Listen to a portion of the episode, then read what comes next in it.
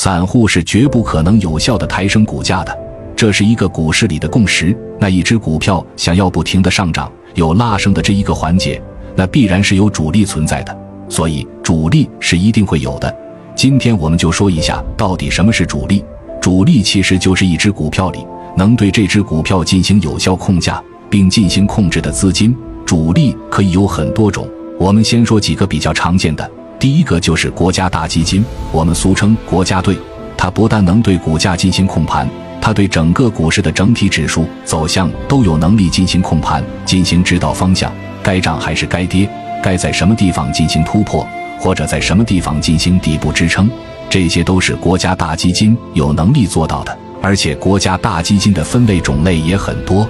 其中体量最大的应该就是社保了。社保挥动的都是几万亿人民币。体量是非常大的，国家大基金和公募基金也就非常像了。它们两个有个共同的特点，就是一般买入的股票都是在市场上相对低估的股票，长期持有，然后直到拉高到一定程度之后出货盈利。国家大基金和公募在这一点上非常像，他们一般很少会像游资一样进行快速的买卖。那公募基金里还有一个比较特殊的一点，就是他们一般都会有操盘手和交易员。一个交易员做得好的时候，他其实就是主力，他手里握有好几亿的资金，甚至再好一点的握有十几亿甚至几十亿的资金。当接到指令之后，对某一个行业、某一个板块要进行买入动作时，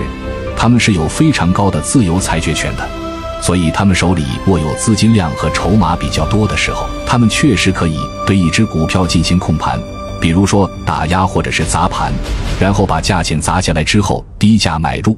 这种事情在交易员手里是经常出现的。他们做得好的话，十几亿的资金是不成问题的。像北向资金，现在越来越像是一种游资。那它最近的表现就很明显，就是在一个板块里或一只股里，一天两天的时间就走人了，很少常驻。那游资其实干的就是这种事情，就是专门追逐热点、追逐风口、追逐热门板块，然后只要有上涨的趋势、上涨的可能性，游资就进去了。然后一起帮着主力哄抬股价，或者他自己就进行哄抬股价，然后盈利赚钱时间都很短，一般就几天。现在的北向资金大家都称为聪明钱，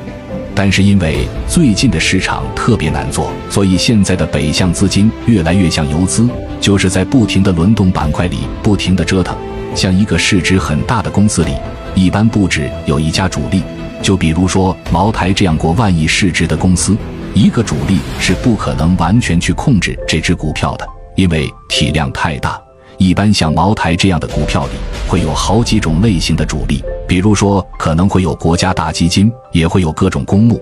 比如说像坤坤的基金都在里边。然后游资和北上资金时不时还要掺和一脚，就是大家进场可以看到的，茅台今天涨了，过不了两天又跌回去了。其实就是这些游资、北上资金在不停的进出，导致股价的波动。但是像国家大基金和公募这样的，一般是以长期价值投资为主要目的，他们不会频繁的去买卖。最后，我们再说一下大家应该比较感兴趣的一个话题，就是主力和庄家到底有什么区别？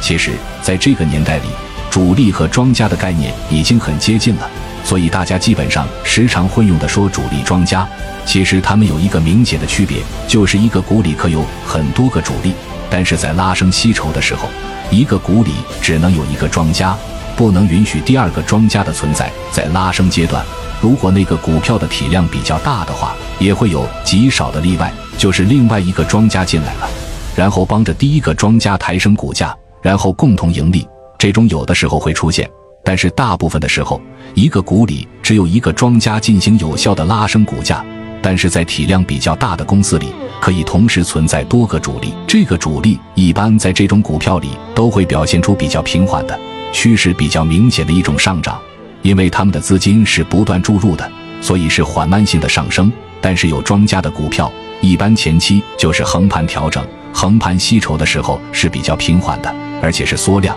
一旦拉升起来非常快，几天之内或者一周之内就能拉升到非常高的地步。跌起来跌的也特别的狠，特别明显的例子，大家可以去看看任东这个票，它前期是怎么被拉升起来的，又是怎么跌下去的，这是一个非常明显的庄股。